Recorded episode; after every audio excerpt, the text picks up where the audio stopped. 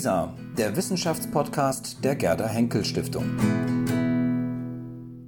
Am 15. November wurde die Ausstellung Pompeji Leben auf dem Vulkan in der Kunsthalle der Hypokulturstiftung in München eröffnet. Mhm. Was zeichnet Ihre Ausstellung aus und wodurch hebt sie sich von anderen Ausstellungen zu Pompeji und Herculaneum ab?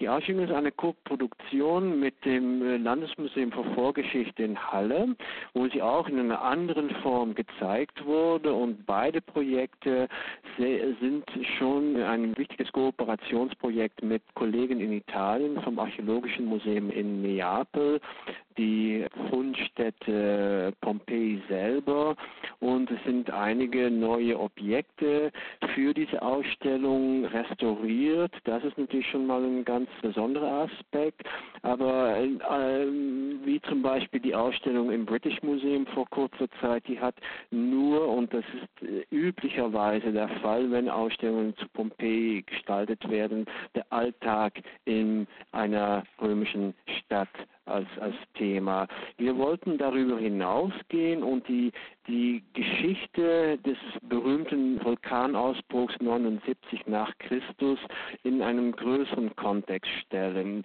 Die Gegend um den Vesuv herum ist schon seit tausende Jahre von Naturkatastrophen betroffen worden. Nicht nur Vulkanausbrüche, sondern auch Erdbeben, Überschwemmungen und so weiter. Geologische Beweise dafür, aber auch gibt es andere Fundorte und das ist das Besondere auch an dieser Stelle, die dann auch thematisieren, was ist vor diesem berühmten Ausbruch passiert. Da gibt es schon Andeutungen von Erdbeben, auch ältere Vulkanausbrüche. Es gibt ein sehr besonderes Objekt, das sind Fußstapfen in einer Lavaschicht von einer viel früheren Vulkanausbruch. Und das wird alles thematisiert und es, man muss dann doch die Schlussfolgerung ziehen, Leute sind, obwohl sie wussten, dass, ein, dass es doch eine sehr gefährliche Region war, sind sie doch immer wieder zurückgekehrt, weil es einen sehr fruchtbaren Boden war, natürlich auch dank dieser Lavaströme sozusagen, die einen sehr fruchtbaren Boden hinterlassen haben. Und trotzdem sind Leute dort immer wieder hingezogen, haben sich dort niedergelassen, Siedlungen aufgebaut und so sind natürlich auch die Städte wie Pompeji und Herculaneum entstanden. Aber auch sind äh, Entdeckungen gemacht worden, dass es schon frühere Erdbeben gegeben hat. Es wurden Häuser restauriert. Kurz vor dem großen Vulkanausbruch 79 gab es in 64 ein großes Erdbeben, das die Stadt sehr betroffen hat. Und das ist natürlich ein sehr interessanter Kontext, die Funde in, in dieser größeren Geschichte zu sehen. Und das ist, was die Ausstellung gerne präsentieren möchte. Mhm. Sie hatten jetzt gerade die Kooperation schon mit anderen internationalen Institutionen und anderen Museen angesprochen.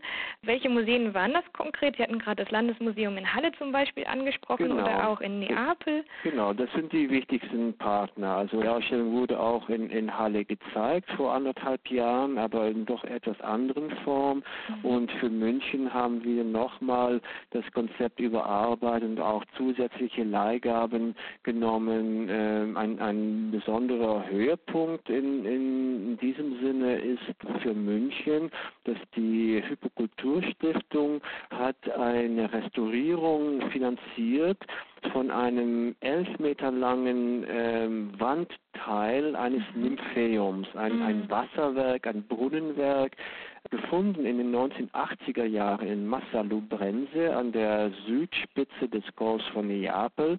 Und dort wurde, wie gesagt, in den 80er Jahren diese Anlage gefunden. An einem Berghang direkt an der Küste war dieses Nympheum gebaut, ein, ein, erst ein Bassin, ein Wasserbecken und eine sehr schön verzierte Rückwand mit, mit fantastischen Mosaiken die Hälfte davon elf Meter lange Nischen und, und Wandteile. Die Reste, die davon übrig geblieben sind, haben wir restaurieren lassen und auf, auf Träger aufbringen lassen und die sind jetzt zum ersten Mal gezeigt für die Öffentlichkeit. Also das ist wirklich ah, eine, eine Weltpremiere sozusagen mhm. in dieser Ausstellung und das ist wirklich ein sehr eindrucksvolles Werk.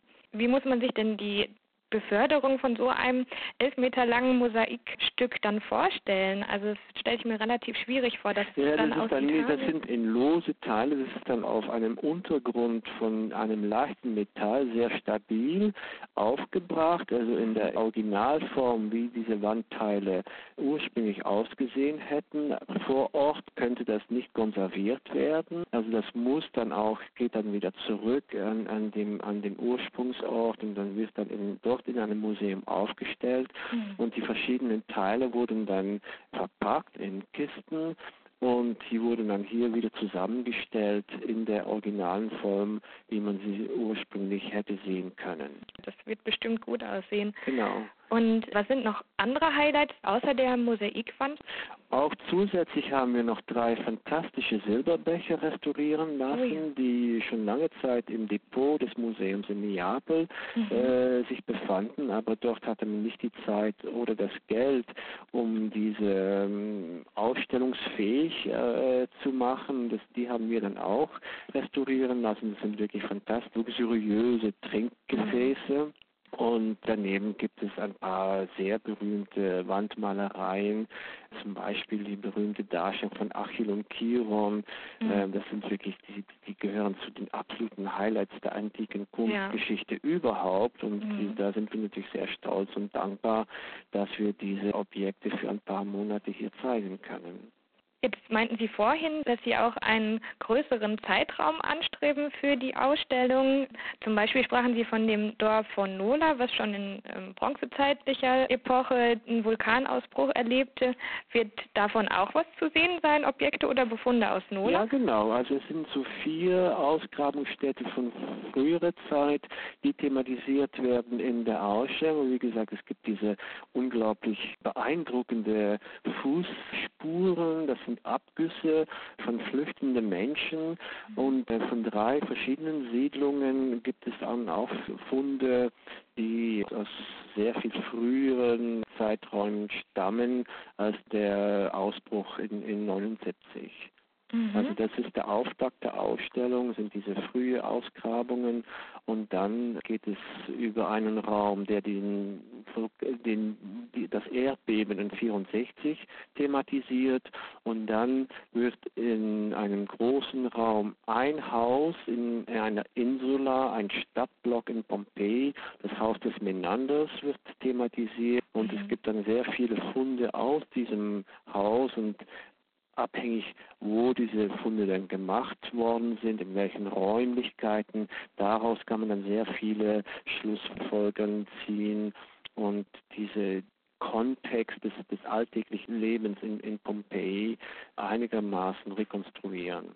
Und wie muss man sich die Ausstellung Konzeption vorstellen? Gibt es besondere Medien oder digitale Formen der Ausstellung? Oder? Naja, die Objekte stehen zentral und mhm. das wird dann anhand von vielen Grafiken erklärt, wie man äh, einige dieser Objekte interpretieren kann, wo sie genau gefunden sind, in welchen Räumlichkeiten. Wie gesagt, es ist dann doch oft sehr aufschlussreich, nicht nur ein schönes Objekt vor sich zu haben, aber wenn man mhm. weiß, es wurde in diesem Raum gefunden oder mhm. dann kann man viel besser nachvollziehen, wie so ein Haushalt in so einem das Haus des Menanders war natürlich ein sehr reicher Haushalt. Mhm. Das war dann ein Hausherr mit seiner Familie, aber dann auch die Sklaven, die dazu gehört haben. Und das mhm. ist natürlich ein ganz anderer Aspekt.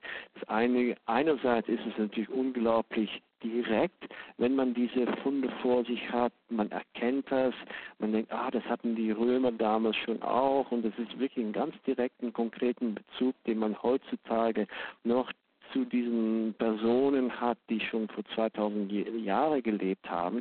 Andererseits muss man natürlich nicht vergessen, dass so eine Gesellschaft doch auch andere Strukturen hatte, wie Sklaven oder einen anderen Raum, der befasst sich mit Gladiatoren. Es ist natürlich faszinierend zu sehen, wie die Gladiatoren funktioniert haben, wie die Gladiatorenspiele funktioniert haben, aber es war letztendlich natürlich doch ein Vergnügungsfaktor, der mit Leben und Tod gespielt hat. Also das sind natürlich mhm. doch ganz andere Gegebenheiten als heutzutage.